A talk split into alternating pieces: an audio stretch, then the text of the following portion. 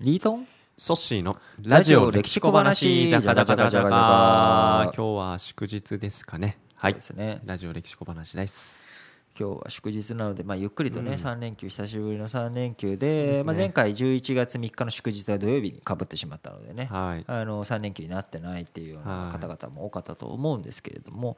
ぱこういうゆっくりとしたゆったりとしたね、うん平日がお休みでやっぱ土日が休みとちょっと違うじゃないですか、違いますねなんかこの気分雰囲気ゆった街り歩感きたりあ歩いたりするとうんもう人の流れとか空気感がねそうなんですよなんかねやっぱ祝日って土日とはやっぱ違ったまたね、うん流れ感があって平日なのにお休みみたいな普段ここに人たくさんいるのにいないっていうこのギャップに少し心地よさとがねか、あとは今回はね久しぶりに月曜日じゃないんですよねお休みが。確かに9月とかすっごい月曜日休み多基かっ本そうでねすねこう月曜日にずらあのハッピーマンデーが増えちゃったのうんうんうんうでんまあそれはそれで3連休を自動的に作ってくれるからいいんですけれども、うんこう金曜日がね、はいお休みで金土日の3連休っていうのもなかなか、うんなんだろう一日早く終わった感がすそるうでじすゃないねですか。休みに早く突入そうそうそうそラッキーっうていうなんか月曜日だと休みが1日伸びた感なんですけどなんかちょっとこう違う感じりがあまっすてわかりますなんかうん面白いですよね面。白いです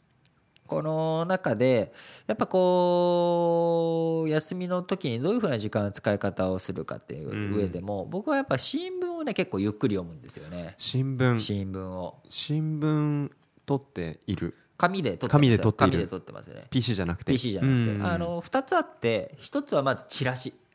広告広告おお広告見るチラシをきちんと見るんですよへえやっぱりそこのチラシに入ってるってことは、はいその人たちは売れなくて困ってたりとかなるほど新しいサービスを展開したいとか、うんこの磁場に自分たちはどういうメッセージを出したいのかで僕出入りしている会社さん何社かあるんですけどみんな紙取ってるんですよね、でその紙を取ってる新聞は僕見ないんですけどへー各地域によってうん当然区が違うので、はい入ってるチラシが違うんですよはあ恵比寿恵比寿なのか人形町なのか中央区なのか中央区などこなのかで当然入ってるチラシが違うのでへーその入ってるチラシを見るんですおおそうするとやっぱりそこでも情報量が全然違うし誰にメッセージしてるんだろうって違いが出そうです違ねいも出るし、うんそこにどういう人たちマーケットがあるのかとか、は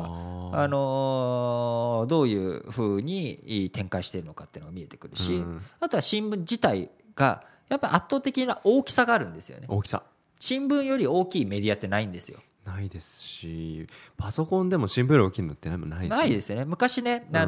のー iMAT っていうのがあってアイマット iMAT iPhone、iPad はいに次ぐ、えーものとして iMAT っていう敷物の大きさのすごいでっかい、 あのーものがあるんですよそそんなでっかいそうなんです iPad これがねうん2014年に出る予定だというふうに、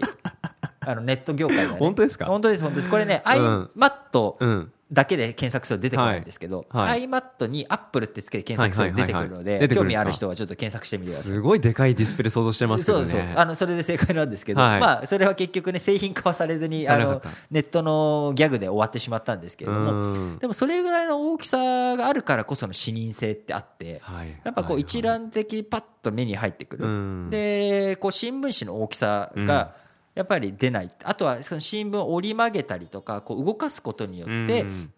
より情報が取りやすくななるるほど入ってきやすさがあるのでうんやっぱアナログの良さっていうのはその簡単に大きくできる。へー実はあのータブレットとかモニターとかで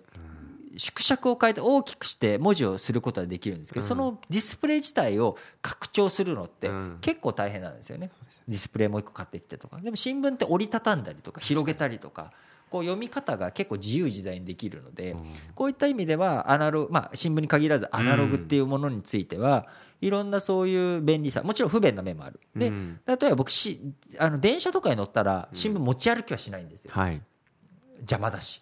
あかさばるしじゃあ電車の中で呼ばないですね電車の中で読まないです、うん家でしか読まない家でしか読まない家でしかあーでだって家だとそれだけ広げるスペースもあるしありますね電車でそんなね今新聞ドーンって広げて読むんだった ら結局折りたたんでちっちゃく見るんだったらそれは携帯のモニターでいいじゃない、そうですねうん邪魔にもならないしとどうですかね最近ちょっとずつ減ってきたんですかね新聞を電車の中で広げてもう読む広げて読む人は減ってるんじゃないですかねあだからそういう意味でもこお家ではいこう午前中がゆっくりできる時間帯っていうのは確かになやっぱ新聞を結構熟読してるんですよね、うん逆に僕帰ってから夕刊をはい夕刊を必ず紙で読むんですよ夕刊夕刊はそっあかのーね新聞朝ちょっと早いとはい一面とかちょっとだけあのーし紙で読んで残りは移動時間に携帯で見たりとか他の手段で見るっていうことになっちゃうんですけど夕刊ってもうなんだろうこう家帰ってうん読みい届いてるのを見るので,、うんでまあそんなページ数も多くないのでバーっと読みながらうんなんか家事やってみたいな、うんそんなこと